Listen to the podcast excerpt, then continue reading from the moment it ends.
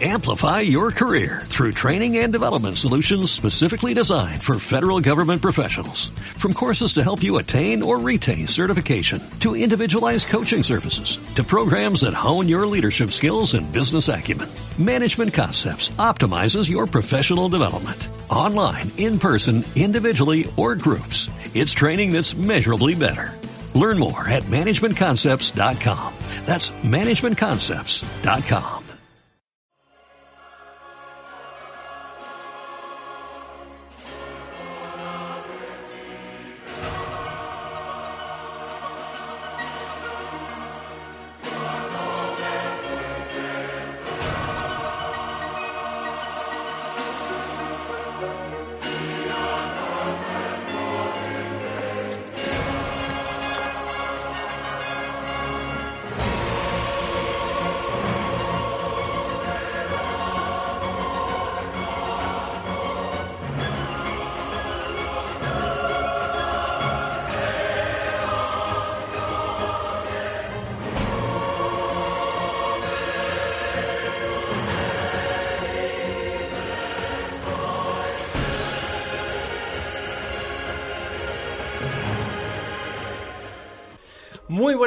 chicos, ¿qué tal estáis? Bienvenidos un jueves más a estos directos productivos. En este caso no va a ser tan productivo como otras veces, pero porque vamos a hacer otra cosa diferente. Hoy tenemos con nosotros a Alberto González.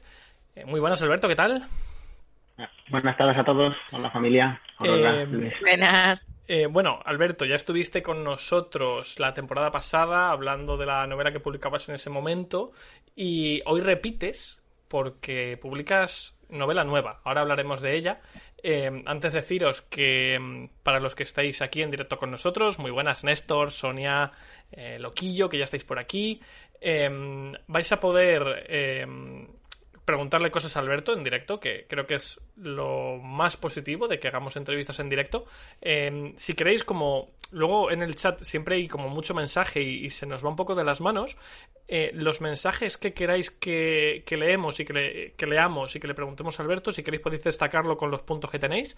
Y así al final de la entrevista, si te parece, Aurora, hacemos una rondita de, mm, de preguntas del chat, ¿vale?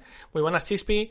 Y a los que nos estáis escuchando en Evox, recordad que eh, todos los martes y jueves estamos en directo de 3 y media a 4 y media. eh, pues o haciendo sesiones productivas o hablando de libros o de lo que se tercie o trayendo a gente tan guay como Alberto que lo tenemos ya por aquí y, y, y ¿qué- qué- a quién mejor que él podíamos traer ¿no ¿A Aurora? Sí, la verdad es que sí. Yo la última vez que estuvo por aquí me lo pasé, bueno, por aquí por Twitch, ¿no? Pero en, en el programa me lo pasé súper bien y además dijo cosas súper interesantes. O sea que yo ya dispuesta a leer lo que traiga. Muy buenas, Patri, Ilnemith. Y sí, eh, Loquillo, ya hemos encontrado la forma de gastar los puntos sin tener que eh, sufrir yo las consecuencias, que es un, un punto a mi favor. Bueno, Alberto, eh, a mí me hace mucha ilusión, como siempre, que estés por aquí, solamente porque hablar contigo ya es motivo de felicidad, pero es que, como te estaba diciendo, publicas nueva novela que, bueno, se ha publicado ya de hecho, Abigail, El amargo renacer. Te suena, ¿no? Un poco por ahí. Me, me suena un poco. eh, antes de nada, ¿de qué va la novela? Abigail es, es el nombre de, de la protagonista, de una de tantas protagonistas. Abigail es una novela de aventuras. Es Ajá. una novela eh, de aventuras con grandes dosis, pues digamos, de épica, de búsquedas, de desengaños. Hay violencia, hay traiciones. Digamos que es la novela más, más épica que he escrito. ¿Es la- ¿tú, crees que es la no- Realmente la- ¿Tú crees que es la novela más épica que has escrito? Sí, hombre, todas mis novelas tienen algo, todas, ¿eh? tienen algo de género, tienen algo de, de fantasía, incluso Brea, que era la historia de, bueno, Brea tiene bastante, y, y, y la anterior Siete Muerte para un desahucio, que parecía algo muy, muy del día a día, tenía algo de fantasioso, porque había una sombra ahí escondida, pero esta es la que tiene ton- tic- mm, toques más épicos. Digamos que yo de toda la vida, desde pequeñajo, desde que iba a la biblioteca, me llevaban mis padres y cogía libros, pues yo iba a lo gordo, yo iba al Señor de los Anillos, por ejemplo. Ajá. Yo siempre he leído fantasía, ciencia ficción. Sí, sí, siempre, Claro, te, siempre te has movido ahí. Sí, y, y al final eh, lo que he escrito básicamente ha ido por ahí, eh, sobre todo en cada momento pues lo que me ha ido influyendo. Bueno, este libro tiene un montón de influencias, ya iremos hablando. Abigail es una novela de aventuras donde hay... A ver, el Abigail se llama El amargo renacer. Es que cuesta, cuesta, conozcan, cuesta sí. no confundirlo con eh, El amargo despertar. Claro, El amargo despertar es mi primera novela, que lo publicó Now Evolution hace ¿Qué era ahora? ¿Ocho o nueve años quizá? 8 o 9 años, puede ser, sí. Madre- No lo sé, por ahí puede ser, ¿eh? No- Nos conocemos ya un tiempo. Sí, nosotros sí, hace bastante tiempo. Una, una Mérez en Valdepeñas hace muchos, muchos años. Y Pues el amargo... Rena- Dime, dime. eso, eso te iba a decir, que hay relación. Entiendo que por el título hay relación entre ambas. Sí. En la novela iba a ser a Abigail. Iba a ser la historia de esta chica, que ahora, de la que ahora os hablaré. Pero luego me di cuenta de que podía responder una pregunta que me hicieron mucho en su momento. La pregunta de que por qué. El amargo renacer era una historia posapocalíptica cuando toda esta avalancha de novelas aún no habían empezado. Yo hice, yo puse mi granito, sobre todo influenciado por las novelas de los 50 americanas, y, y El amargo renacer cuenta la historia de un chico que se despierta en el metro de Madrid y no hay nadie. El amargo renacer, no, el, el amargo despertar. El amargo despertar. Gracias, muchas gracias. El asunto es que había gente, me acuerdo perfectamente una amiga en común que se llamaba Katy, que nos decía, a mí me, me dijo, muy bien todo, muy bien todo, muy bien todo, pero no sé por qué están, qué le ha pasado al resto del mundo. Muy bien todo, pero no lo sé. Muy bien todo, pero me gustaría saberlo. Yo es que Katy no es la intención de la novela, realmente. Muy bien, dime lo que quieras, pero yo lo he hecho en falta. Entonces dije, es el momento. Y por eso tiene este subtítulo, ¿no? El amargo renacer. Claro que tiene que ver. Porque aquí explico lo que le pasa al resto del mundo. En el amargo despertar conocemos la vida de cinco personajes, quizá hubiera más, Sí. vivos. En realidad, quien lo haya leído, pues recuerda que todos estos personajes en su momento estaban vivos en el mundo real porque eh, estaban inconscientes, se levantaron inconscientes Exactamente. digamos que el resto del mundo no lo estaba. Y, y aquí intento explicar qué le pasa al resto del mundo. Y esta es la historia del resto del mundo. Y me baso, no sé si habéis oído hablar de, del concepto de novela río o de, o de la novela de, de A vuestros cuerpos dispersos de Philip J. Farmer, que es una novela excepcional. Bueno, realmente son cinco Ajá. que trata de, mm, de que realmente la humanidad, toda la humanidad, eh, renace eh, al borde de un río, de un río enorme, infinito. Imaginaos un río infinito que va de norte a sur y que en un momento dado toda la humanidad renace a la vez a, a lo largo de ese río. Toda la humanidad que vive ahora y la que ha vivido ya. Alrededor de ellos siempre hay unas especies de, de, de mesas donde cada ciertas horas salía comida. Estoy hablando, estas novelas no sé si son de los 40, de los 60, o de los 70, o de los 80, o de los... no sé, de hace De- muchísimos años. de- alguna década. todo esto de la- Sí, pero quizás suene de las novelas más contemporáneas, que hablan mucho, pues, novelas de, de a ver, que- quién queda el último y todo esto, ¿no? Pero esta novela, muchos años antes, habló de eso, de un re- gran renacimiento y con ayuda invisible de una comida que salía siempre de, un- de una especie de mesa. Y era impresionante la novela porque podía salir Hitler, probablemente, posible, y Claro. Jesucristo. Claro, estaría todo el mundo, claro. Claro. Todo el mundo, todo el mundo. Entonces es la historia de un hombre que quiere ir al principio de ese río. Quiere conocer el inicio de todo eso. Y, la historia del amargo renacer, quiero dar respuesta a eso. Y por supuesto que tiene que ver luego con el amargo despertar. Y Pero podemos digamos- decir que es biología. O sea, ¿hace falta leer uno para leer Abigail? No. Eh, no. Se puede leer cualquiera en cualquier orden. Eh, digamos que es una especie de spin-off, me dijeron un día. Pero una trata de los que se quedaron en el mundo real y otra trata del resto. Hay una nexo en común, pero la historia no está unida. No hay ningún personaje común. Realmente uno no se conocen a los otros. Mira, en esta, en, en Abigail, eh, digamos que hay un gran mundo. Imaginaos un mundo que es eh, una cruz, una forma de cruz en forma de más, en forma de un símbolo más, Ok. que en medio hay una ciudad. La ciudad se llama mm, eh, ah, pericardio, como el músculo que rodea el corazón, que está, digamos que está en el medio del mundo, es el que mueve al mundo y pericar, por eso se llama pericardio. Pues imaginaos que hay un gran norte, hay un gran sur, un gran este y hay un gran oeste. El asunto es que en cada uno de esos puntos cardinales yo coloco dos historias. Dos historias. En total hay ocho historias.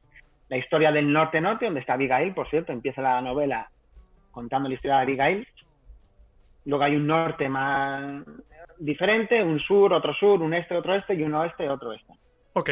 Si queréis os cuento un poco cómo va cada uno, pero la historia es que cada uno de, estas, de estos grandes núcleos de población, cada uno tiene sus intereses. Hay un, el norte es bastante tecnócrata. Digamos que hay, es la única de- democracia, aunque está bastante paralizada, pero es la única democracia. En el sur hay una gran familia que se llama los Mendachi, que es una gran familia que tiene un poder absoluto sobre su gente. Digamos que es la adoración a una familia, que son cinco hermanos, aunque dos se han perdido. Eso lo contaremos en la novela. Luego hay un este, en el este hay un hombre enorme, gigante, apoltronado, que también hay un- una ciudad gigantesca, ahí es donde vive más gente del mundo, lo que pasa es que la ciudad está, está todo el mundo quieto, esperando, porque este gran hombre le va a dar, les va a dar comida a todos. Entonces son gente que está esperando y lo único que tienen que hacer es que cuando el hombre les llame para cualquier cosa, ellos tienen que, que salir adelante y ayudarle, ¿no? Digamos que son gente mucho. Yo estoy dentrísimo ya, ¿eh? Sí, sí, sí, sí. Pero son dentrísimo. cosas muy diferentes. Entonces, y luego está el, el oeste. En el oeste son mercenarios. Pero son mercenarios, son todo gente joven que adoran a la juventud. Entonces, el, el gran interés de esta gente es destrozar a la vejez.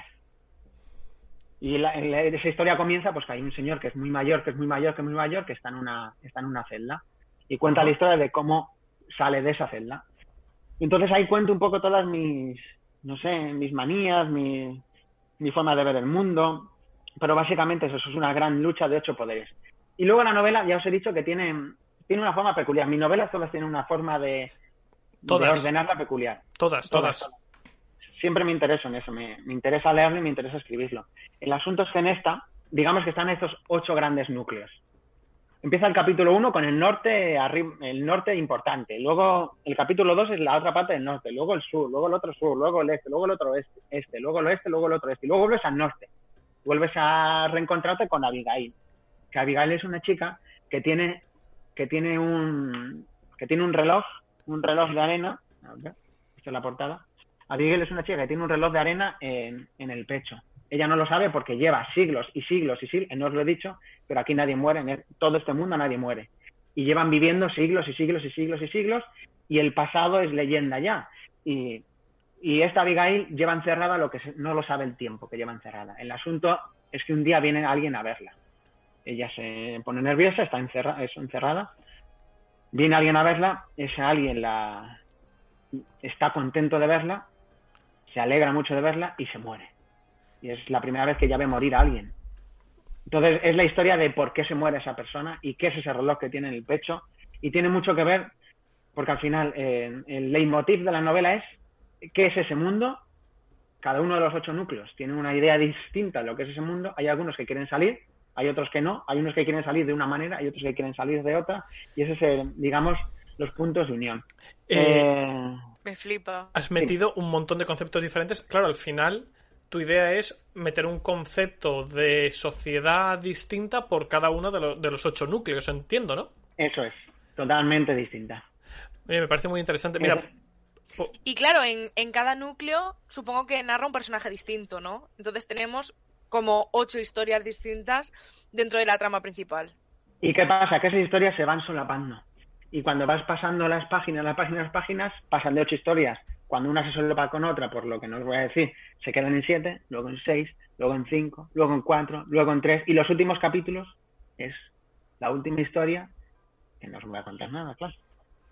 Ese, ese es el, el juego. Es, tiene forma de embudo. Mi libro tiene forma de embudo. Empiezan las ocho grandes historias aquí, se van reduciendo, reduciendo, reduciendo hasta que el embudo también, que tiene un poco que ver con la portada, con el reloj de arena. Es un poco esto, un mundo, el otro. Todo, todo, todo tiene su, mira eh, antes de seguir, eh, por aquí nos pregunta Tessa, diga- eh, dice que entonces se Vale. podría decir que estamos en el mismo universo en las dos novelas, pero que son distintos personajes e historias, ¿no? El universo de la Mago Despertar, que es la primera, es España. Ocurre en Madrid y en León luego. El universo de la Mago Renacer es este mundo en forma de cruz, con todas sus características. ¿Tienen que ver en qué? Que mm, el- este mundo del que os presento eh, son los que en el amargo despertar no están. Digamos que en el amargo despertar ha pasado algo, ha habido un gran apocalipsis, solo existen pocas personas, el resto ha desaparecido, y esas personas que han desaparecido están en el amargo renacer. Vale, y Bien, por Y aquí, luego lo explico, claro. por aquí me surgen entonces un par de dudas. La primera, eh, duración de la novela, porque tengo mucha curiosidad porque habitualmente tus novelas son muy cortitas. Son, son novelas cortitas, do- 200, 300, 50.000, 50.000. 50.000 palabras. palabras. Eh, Sí, eh. ¿en, cuánto ¿En cuántas eh, páginas traducimos eso? Porque claro, ahora me has generado a mí, espera, me estoy dando una vuelta. ahora me ha generado a mí una duda.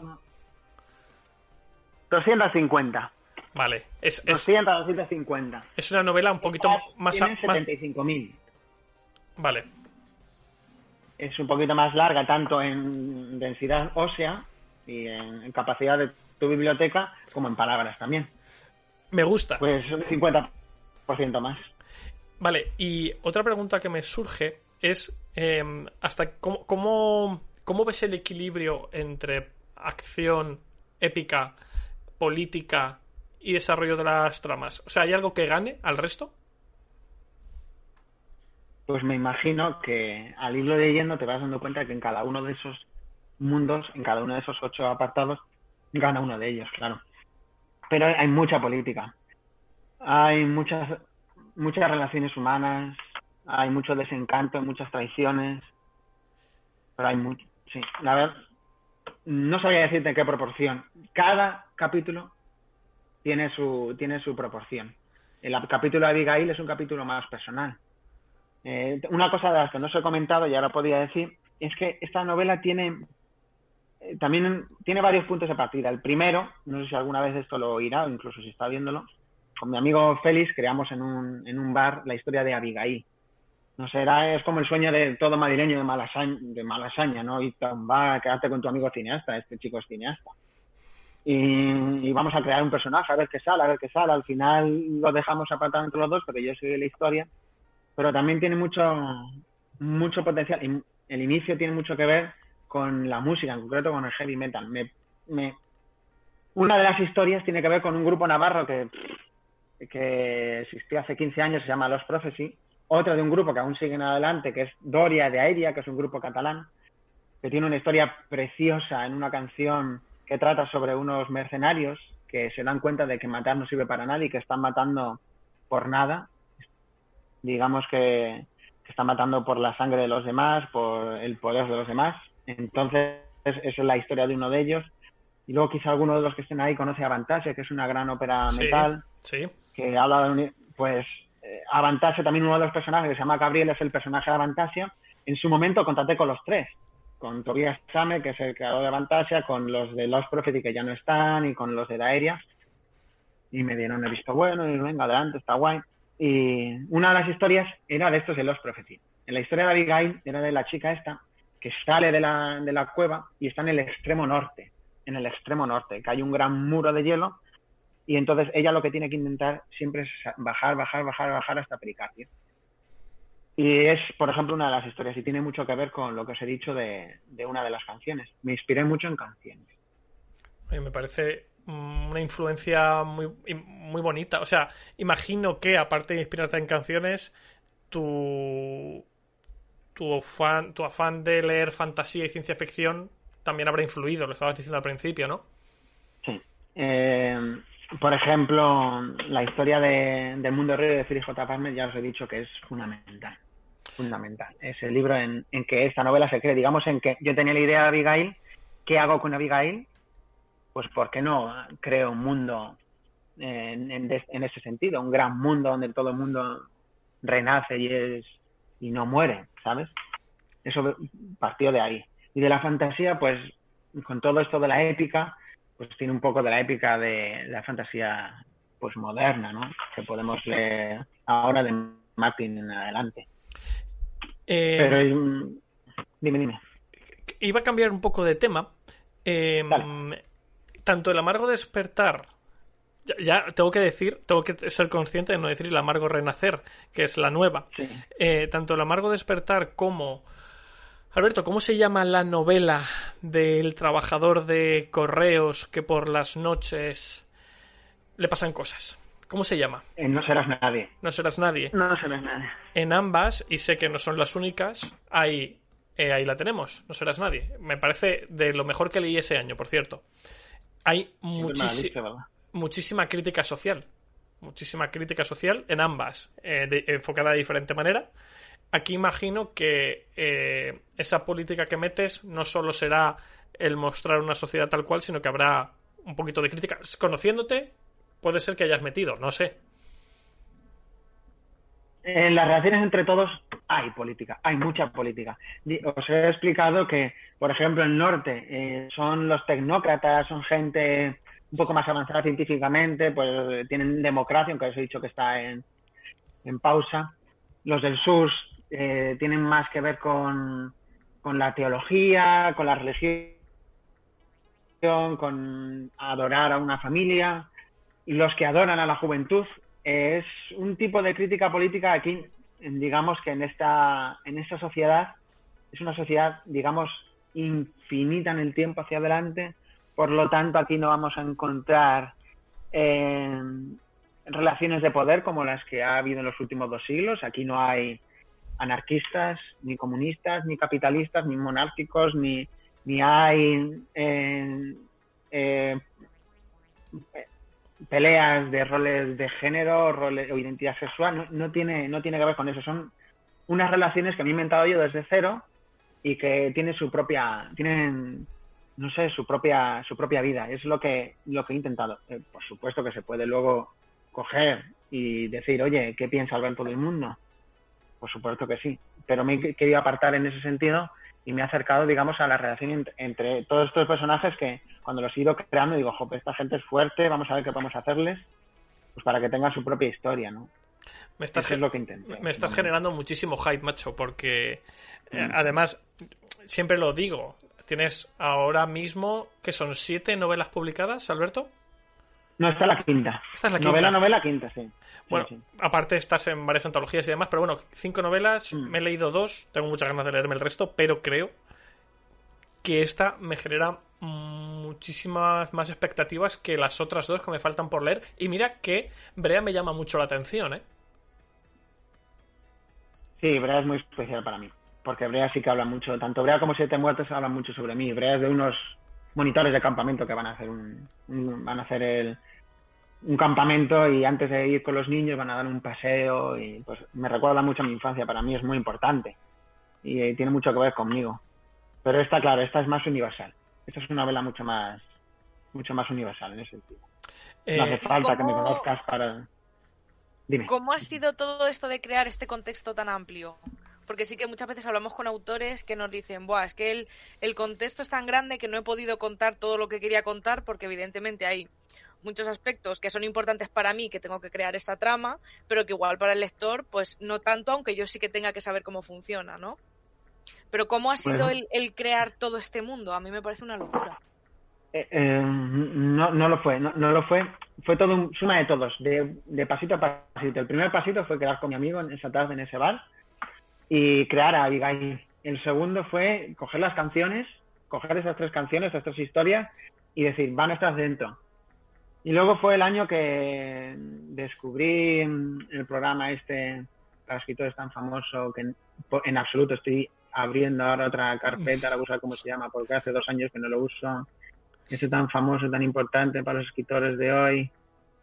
Uy, sí que puedes poner historia, ah, no lo encuentro, Eh, es un rollo, hola amigos, ¿qué tal? Wattpad, No me, no me, no me acuerdo. Wattpad no. No, es un es el programa para los escritores, cuando lo encuentres lo digo. vale. El asunto que tú puedes, no es como en el Word, aquí tú puedes organizar, tú pones los personajes por un lado, tú pones las historias por otro, puedes hacer eh, flujos de poder entre ellos, es impresionante. Entonces yo dije, voy a hacerlo.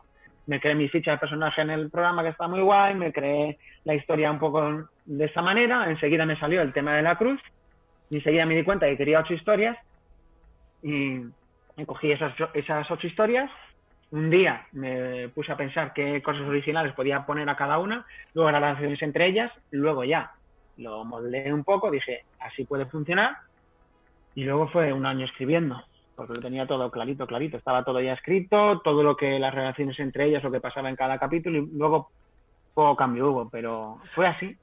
Fueron días de trabajo, fueron días de, de encontrarme con mí mismo en ese sentido y fue divertido. Porque de hecho, te iba a preguntar, eh, yo diría que te entrevistamos más o menos por estas fechas el año pasado, porque... Sí, fue junio, fue, estábamos confinados. Claro, estábamos confinados aún, o recién desconfinados Bueno, quizá. En este momento de nuestra vida lo estoy, por Ah, tam- también. Vaya. Lo- lo- tal? lo- los, los bucles, Alberto. Los bucles temporales. Hola, presidenta. ¿Qué tal? Seguimos. El, el tema. Eh, Mm. Hace un año te estábamos entrevistando porque acababas de lanzar eh, siete. Siete muertes. Exactamente. Muertes para una socia. Mm. El proceso ha sido justo un año, más o menos, ¿no? Trampa. Siete muertes lo escribí hace tres años y esta la escribí hace dos años. Esta me duró una, un... Me has engañado. Sobre todo fue un verano. Fue, sobre todo fue un verano largo. Esta la escribí, empezó a escribirlo en un verano largo.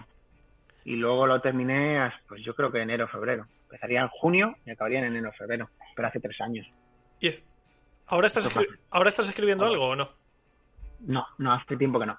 No sé si viste el mensaje que puse, pero mm, hace un año decidí irme de las redes sociales, Sí. del mundo de Internet, he vuelto a, a oír las noticias por la radio, he vuelto a, coger revistas para informarme ahí de, pues, por revistas, he vuelto a usar el teléfono para llamar, pues porque, fíjate, es curioso. Al igual que a mi alrededor, a la gente le molesta mucho los gustos de los demás.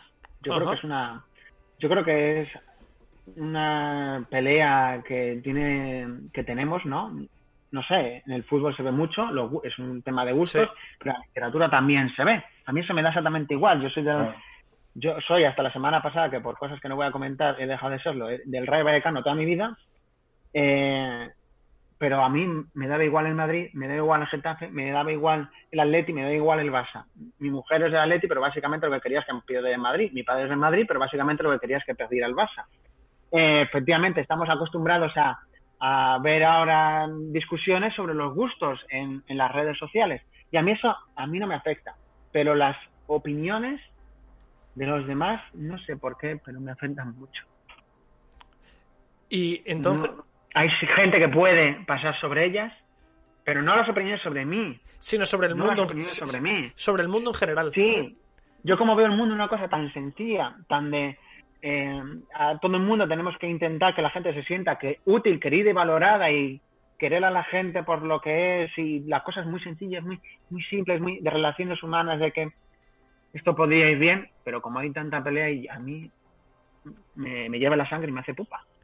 Entonces tuve que irme porque para que hacerse pupa. He vuelto un poco a, al mundo analógico, estoy bien, estoy mucho mejor, desde luego. Eh, y, llevo un par de años que no he escrito nada en serio. O sea, para mí escribir era, era un, un, un trabajo de un año. Una novela es un trabajo de un año, preciosa, estupenda, que me encantaba, pero ahora mismo llevo tiempo que, que ese sentido lo he dejado atrás, pero un poco por esto que os cuento. Porque además, eh, para los que no habéis podido leer a Alberto, o bueno, no lo conocéis, Alberto es una persona muy creativa. O sea, yo siempre te considero una persona muy creativa y yo siempre he dicho que, que muy peculiar en el buen sentido de la palabra. Porque... Vamos. No, no, pero en tu caso es en el bueno. Porque tu forma de pensar creo que va mucho en... va muy a la par de lo que acabas de decir, ¿no? Tú siempre has... tu forma de pensar es muy positiva o siempre busca la parte positiva de las cosas eh, y creo que eso se refleja mucho también en lo que luego cuentas y criticas en los libros que escribes. Yo, o sea, entiendo que quien no te lea, o sea, quien no te conozca y te lea, va a encontrarse con una historia muy bien montada, con una crítica que es clara en muchos de los libros, pero quien te conoce, creo que ve más, más un poquito más allá, porque esa persona o esa crítica que haces es la que la que te da forma como persona muchas veces, porque tú siempre has sido, como estabas diciendo, una persona que, que las opiniones y, las, y los enfrentamientos absurdos por cosas que no tienen sentido, como que seas un equipo o de otro, o tengas una consola u otra, pues no tiene mucho sentido y, eso se extrapola a cualquier otro, a cualquier otro tema. Y creo que eso se ve en tus libros. Mis libros es sobre todo, bueno, esto que cuentas es que soy una persona optimista, por naturaleza soy maestro y tengo que serlo. Y también otro de los temas grandes de mis, de mis temas fundamentales para mí es la melancolía. Siempre, siempre, porque yo soy una persona muy melancólica y considero una gran virtud la melancolía. Una enorme virtud, porque para mí la melancolía es pensar en el pasado con, con alegría. Porque yo no recuerdo un pasado mío malo, porque eso se me olvida. Yo cuando pienso en el pasado, pienso en mis abuelos, pienso en mi pueblo, pienso en mi familia, pienso en el nacimiento de mi hija, pienso en todo. Para, son todos pensamientos positivos. Hay gente, fíjate que esto es una discusión teórica muy importante, ¿no? El tema de, de la melancolía, que piensa que la melancolía atrasa a las personas, no les deja avanzar. Sin embargo, a mí es, es lo que me, es el motor. Yo pienso como tú, ¿eh? Yo pienso exactamente como tú. Siempre, yo no tengo miedo en mirar atrás porque cuando miro atrás veo, veo personas bonitas y veo cosas bonitas. Y lo feo, pues no me acuerdo, así que. Entonces, en mis libros tiene mucho que ver con esto. Tiene que ver mucho con la melancolía. Los personajes suelen ser melancólicos y suele ser una parte importante de las relaciones entre ellos. Para Vol que no me conozca, que si os gusta el tema, si os parece interesante, pues os pueden gustar mis novelas. Mira, precisamente nos estaban comentando por el chat que preguntan dónde se pueden encontrar tus libros y en relación a eso, eh, diría, si no me estoy equivocando, que has autopublicado con Amazon, ¿puede ser? Esta sí. Esta sí, ¿verdad? ¿Qué sí, tal, mira, ahora ¿qué, cuento. cuento ¿qué, sí. ¿qué, tal, ¿Qué tal el proceso? Cuéntanos. Mira, mis dos primeras novelas, eh, La más va a despertar y no serás nadie, las publiqué con una editorial convencional, con una Evolution. Y luego lo dejé porque en la tercera que me iban a publicar, después de un año habiéndolo hablado y habiendo cerrado entrevistas, habiendo cerrado eh, eh, eh, pues ir a la FNAC o ir a la feria de no sé qué o ir al, a, feria, a la feria del libro o, al, o a la Semana Negra de Gijón o al Celsius, después de haberlo visto todo me dijeron que no, 15, antes, 15 días antes de, de sacar la novela. Sí. Y alguna razón habría. Yo ya te digo que no tengo ninguna molestia absolutamente con nadie, pero yo tuve que avanzar yo tenía preparado un montón de cosas, así que la autopubliqué. Y desde que lo hice, pues me he dedicado a autopublicar las tres últimas novelas. Y la experiencia es buena, porque aprendí a, aprendí a maquetar, aprendí un montón de cosas. Y, y ¿sabes cuál es mi intención ahora? Eh, el año que viene probablemente quizá no volvamos a ver porque tengo un libro de relatos que publicaré el año que viene, escrito del 2010 a 2020 por ahí. Muy bien y me gustaría autopublicarlo. Y luego ya he hablado con el antiguo editor para que La Mago despertar y No serás nadie, que son las que publiqué con ellos, se publiquen también en Amazon. Porque me interesa ahora mismo, ahora mismo que es, oye, que tengo 37 años, quiero decir que soy muy joven. Pero ahora mismo me interesa que todas estas novelas, todas estas historias que son parte importante de mí, dentro de 10 años eh, las pueda leer mi hija. Eh, o dentro de 30 años se la pueda comprar mi hija a su hija Claro. O sea, la, es que es simplemente eso. Y entiendo que en Agua Evolution, no sé si dentro de 30 años funcionará, pero Amazon dentro de 30 años, pues probablemente sí. sí es mi relación con ellos. En, es, en... Mi, es mi relación con ellos. Y en... bien, es muy sencillo. Más sencillo que hacer un chiquillo, como dicen por ahí. Muy sencillo. ¿Sí o qué? Mientras bebes agua, aprovecho y, aparte de contarnos eh, cómo ha sido el proceso más sencillo que hacer un chiquillo. Eh, ahora mismo entiendo que no es posible encontrar las novelas que tiene Nowe, ¿las siguen estando a la venta? ¿O, ahora mismo El amargo despertar y, y no serás nadie?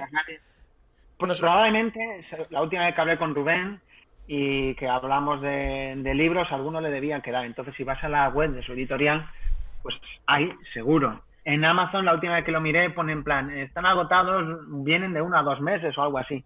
Si vas a la web del editor, te la compras y no sé si el envío es gratis o lo que sea, sin ningún problema. Las otras tres es buscándomelo y te llegan dos días en casa o en Amazon es más sencillo. Pero se puede, sí se puede, sí, sí. Vale, La y última ahora, vez que hablé con él había. en, en dos minutillos, haznos un resumen de cómo ha sido tu experiencia autopublicando. Y eh, si después de tres, de tres novelas autopublicadas, eh, ¿tienes algún consejo que pueda aprovechar otro posible escritor que quiera autopublicar? Bueno, pues empiezo. ¿Cómo autopublicar? Es, es muy sencillo. Tú escribes tus novelas. Tu novela, tienes que escribir una novela en condiciones. Allá cada uno. O sea, yo estoy hablando ya de tener el manuscrito terminado. Ajá. Cada uno tiene sus lectores, cada uno tiene sus correctores, cada uno tiene todo. Entonces tienes que aprender a maquetar tu novela tanto en papel como en digital. Eh, eso es cada vez más sencillo. Aparte de las herramientas de, de Adobe, hay, hay otras empresas que tienen maquet- maquetadores que son más baratos y yo incluso aprendí a hacerlo en Word. Fíjate. Hay un montón. Hay un montón de tutoriales, pero de hace cinco años o más, ¿eh? que funcionan muy bien de cómo maquetar un libro en Word para, e- para EPUB y para, y para libro físico. Sí, sí, sí. Seguirlo paso por paso. Hay unos cuantos problemas que te vienen dando, que si el índice, que si la paginación, que si los márgenes, que si los pies de página, pero eso es todo aprenderlo. Hay unos... Aprendes. Yo aprendí en una Semana Santa. Una Semana Santa de maestro, o sea, que 10 días. que vi una serie de vídeos, me los guardé y aprendí y ya tengo mi, mi base de Word y solo meto la novela y es tan sencillo como eso. Entonces tú ya tienes tu Word eh, maquetado, tu PDF, tanto para EPUB como para libro físico, y luego tienes que aprender también a hacer tu, tu portada y tu contraportada, que es lo mismo, exactamente lo mismo es aprender. ¿Qué, ¿Las has hecho Lo tú? busqué, sí, Ostras, sí, sí, sí. pues está muy chula, ¿eh? Eh, es, es muy, al final es muy sencillo. Esto es una es una imagen que gratuita de un de Famicom o Fabi no sé qué, que lo tengo puesto aquí en, De, en de, el Fa- libro. de Fabicon, sí. De, dentro del grupo FreePick. Sí. FreePic, Flaticon, ahí está, Sí. de FreePic, de Flaticon. Pues yo lo cojo, luego lo, lo cito dentro del libro del, de quien lo era. Y hacer esto, pues es aprender. Todo esto de aquí, yo aprendí a hacerlo, cómo se hace esto, cómo se hace esto, cómo se hace esto. Luego tienes tus líos con Amazon, de que te lo aprueban, de que no, pero al final es muy de cabeza y muy de ser terco. Entonces, si eres un poco terco y quieres aprender, pues lo puedes hacer tú solo, aprendiendo con tutoriales de en YouTube. Si no, hay un montón de gente, seguro, que se lo dices y que te lo hacen a un precio genial. Seguro. Pero yo aprendí. Vale, y por yo aquí, aprendí. Si por alguien aquí, quiere que le ayude, le ayudo. por aquí nos pregunta Raúl si crees que autopublicar puede ser el futuro para la, para la mayor parte de los nuevos autores. Espero que no sea Raúl Quintana, si lo es un saludo y si no, Es, hola Raúl, no es, Quintana. es Quintana. Eh, Raúl Quintana es, es mi padre y lo sabe. Probablemente es mi padre y mi hermano. Probablemente. Y el mío Mucho que también, veo, tengo una, ya, sí. Pues mi- que si es el futuro, no lo sé. Es una opción más. Y es sencilla y es una... Hay mucha gente que contacta conmigo con respecto a esto y es una opción más. Y está guay. No sé si el futuro, el futuro de cada uno es el que él quiera. Nosotros, Hay muchos editoriales. nosotros estamos, eh, cuando vamos hablando con autores en las entrevistas, de un tiempo a esta parte, lo que sí, eh, nos hemos encontrado de todo, ¿vale? Muchos autores que eh, autopublican, muchos autores que publican con editorial, pero lo que sí que nos queda, o al menos es la sensación que me da a mí, es que cada vez se ven mejor los, La autopublicación. la autopublicación. Y que ya no es antes por pues por una idea equivocada que había extendida se, se asociaba autopublicar con libros de menor calidad. Y creo que con Sí, el paso el- de los años eso ha cambiado. Ahora que no publiques con una editorial creo que no está no está provocando ese, ese- esa línea de pensamiento. No sé qué opináis. Yo creo que antes estaba un poco en, en la opinión de la gente de que la persona que autopublicaba era precisamente porque ninguna editorial había visto la calidad suficiente en su libro como para querer publicarlo con una editorial tradicional y que entonces pues él, su libro era absolutamente tan malo que nadie lo quería y que para que viera la luz tenía que gastarse el dinero por sí mismo y, y autopublicarlo. Pero yo creo que cada vez mm, yo creo que sí que es cierto que los propios autores se están moviendo más, sí que ya la persona que autopublica no es el típico que sí que igual hace más tiempo, no sé, igual hace 5 o 6 años, el libro que X persona autopublicaba solo lo había leído esa persona y ya está. la corrección la había hecho la misma persona, los lectores beta eran esa misma persona, ¿no? Como que solo una persona había revisado esa novela las veces que sean, pero al fin y al cabo, pues tú tienes tu propia opinión y, y ya está, o sea, no hay más. Pero últimamente yo, por lo que veo de, gente que conozco que autopublica, pues la corrección ya se la pasan a algún profesional, tienen lectores beta de distintos ámbitos, de distintas edades, que leen diversas cosas para dar su propia opinión, ver qué cosas sí que se mueven y que no, que merece la pena dentro de la trama, que no. Y sobre, y, sobre todo, que creo que. va muy bien. Y que creo que además se mueven más. Eh, para dar a conocer el libro también. o esa sensación tengo yo. Creo que de la, de la autopublicación, yo creo que lo más, más, más importante, más allá de, sí, evidentemente estás, estás en Amazon, estás en la lista, tal, pero cómo, o sea, ¿qué tienes tú que hacer para que tu libro, dentro de la plataforma de Amazon, que es gigantesca, destaque? Y ahora... Entonces te lo tienes que comer tú y te lo tienes que mover tú. Y muchas veces las editoriales hacen poca promo, editoriales grandes, hacen muy poca promo de, estos nuevos autores, que evidentemente si eres un, grandísimo tampoco necesita la editorial en sí hacerte muchísima promo porque ya la tienes, ¿no?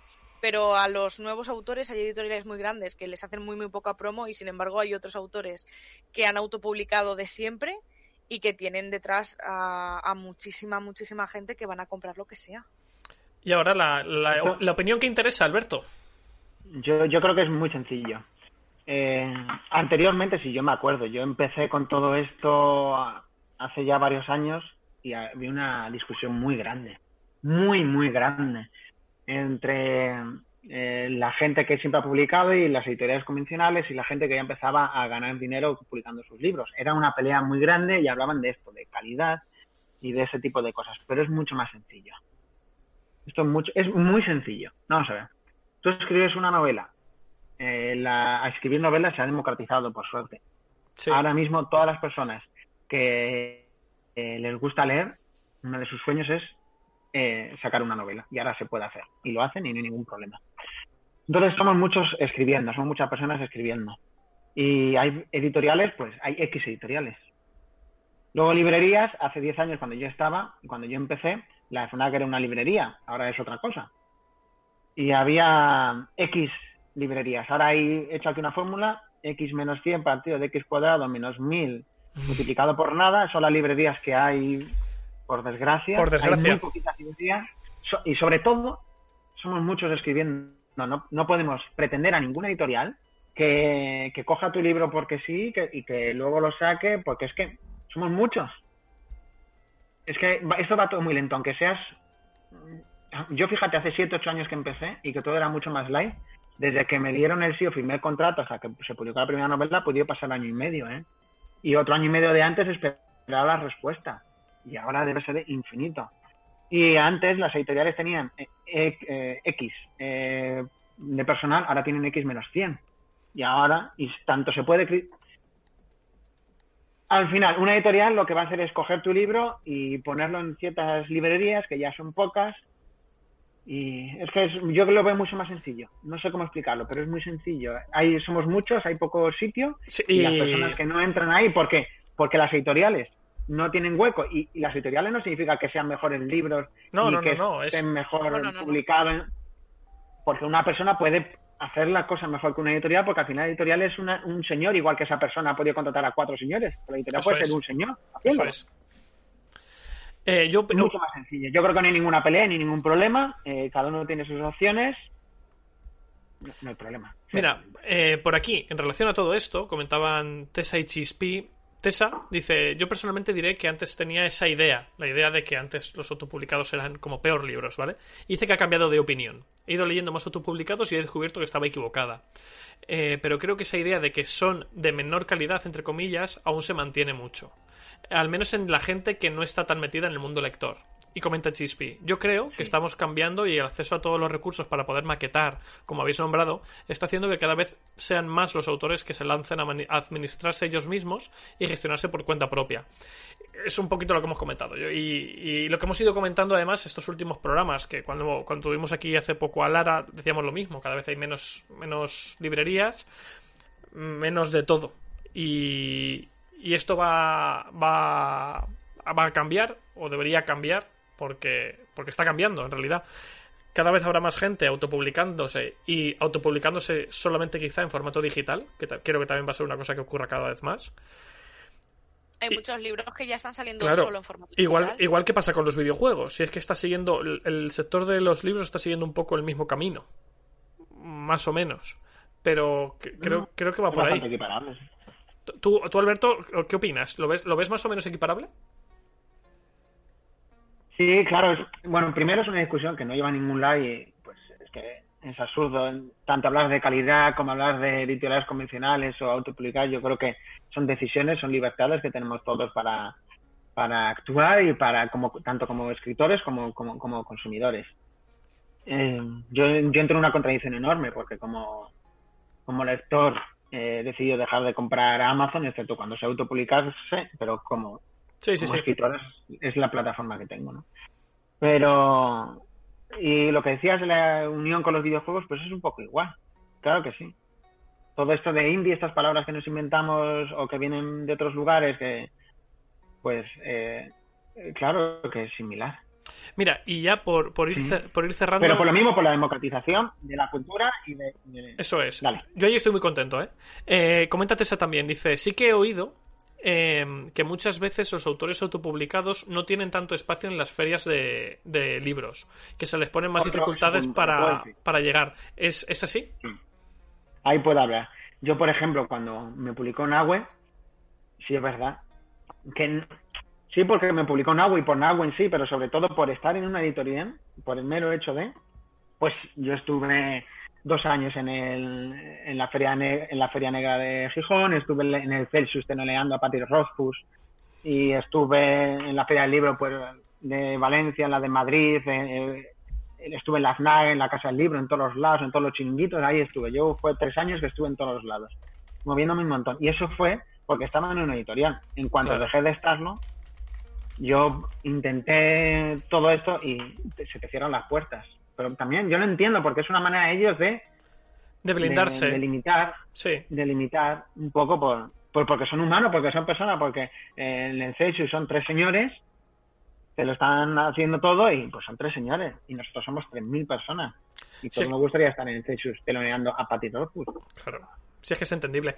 Em, Alberto, entonces, por ir cerrando, ¿podemos encontrar el amargo renacer Abigail, el amargo renacer en Amazon en formato físico y digital? Sí, en las dos. Está en, Amazon, de los aquel día del libro. Y ahí están. Ahora mismo son eh, son casi 500 páginas. Es una, una aventura, una aventura de épica que que espero que os guste. Ahí por ahí la podéis ver, sí. Pues seguro. como en digital. Seguro que sí. Eh, Aurora, ¿alguna cosita más que quieras eh, comentar o vosotros por el chat que, estáis activos? Pero si queréis aprovechar, tenemos un minutito, Aurora. No, como siempre, que tener a Alberto aquí es un placer, es un gusto hablar con él. Siempre cuenta cosas. A mí me parece súper interesante siempre todo lo que dice. Buah, es que además os llevaríais muy bien. O sea, yo que os conozco bien a los dos, creo que os llevaríais muy, muy bien. Sí, pues vete, al, vete al Albacete un día, Alberto. Sí, bien, ¿eh? Tenemos que ir, tenemos que ir porque queremos ir a una tienda de, de, pantalones vaqueros que solo están a Albacete, que son pantalones vaqueros hechos ahí, con telas de ahí, de que no traen... No, creo que esa no es. ¿No? No me suena. es de mi pueblo, además. Es de, Albacete, Albacete Capital. Y, y tenemos que ir. Y en cuanto todo esto pase, no, sigamos ahí. Además tengo que pasar porque luego quiero ir a un festival que hay en, en Villena, Alicante, en Leyendas del Rock, y siempre paso por Albacete. Al próximo, al próximo Leyendas quiero ir yo, Alberto. Tenemos que ir juntos. Pues yo tengo la entrada comprada hace año y medio a ver si se puede hacer o no, y si no, tenemos que esperar un poco más. Si no, tendremos que esperar. Pues bueno, eh, pues con eso vamos a despedir a Alberto. Con eso, además, acabamos la hora productiva de hoy. Eh, eh, porfa, poner los nombres de sus libros en Twitter. Sí, Néstor, no te preocupes que, que los Ahora comentamos. dejamos enlaces. De hecho, vamos a hacer una cosa que llevaba yo tiempo dándole vueltas. Sabéis que eh, dentro de Ivo, eh, perdón, dentro de nuestro canal de Twitch hay una parte donde podéis ver tanto nuestras redes sociales como las horas a las que emitimos. Eso se va, a actualizar y vais a tener un bloque con los enlaces a los distintos libros de Alberto. Vamos a hacer eso con cada autor que pase por, por el canal y así los vamos acumulando ahí para que en cualquier momento podáis acudir a ellos y, y comprarlos eh, rápidamente, sin tener que buscar por ahí. Pero aparte lo pondremos en, en Twitter, sí. Eh, Chispi comenta para ya para terminar, dice, yo quería decir que no conocía tus obras y que me ha parecido súper interesante. Muchas gracias por esta entrevista. Eh, genial, gracias a sí, podemos tener el enlace. Vale, perfecto. Eh, Alberto, si es que, que usas furor. Bueno, chicos, pues con eso terminamos, nos despedimos. Eh, un placer como siempre. La semana que viene volveremos a tener eh, ya podcast normal, que sabéis que esta semana no ha habido. Es probable, probable, no seguro, pero muy probable, que grabemos el miércoles en lugar del lunes.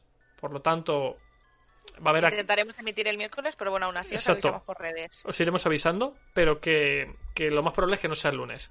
Y ahora sí que sí. Nos vemos. Hasta luego. Chao. Adiós, gente. Gracias.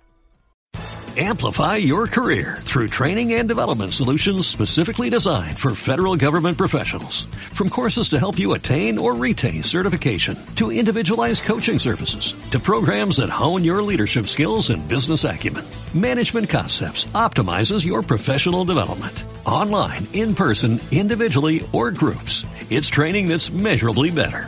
Learn more at managementconcepts.com. That's managementconcepts.com.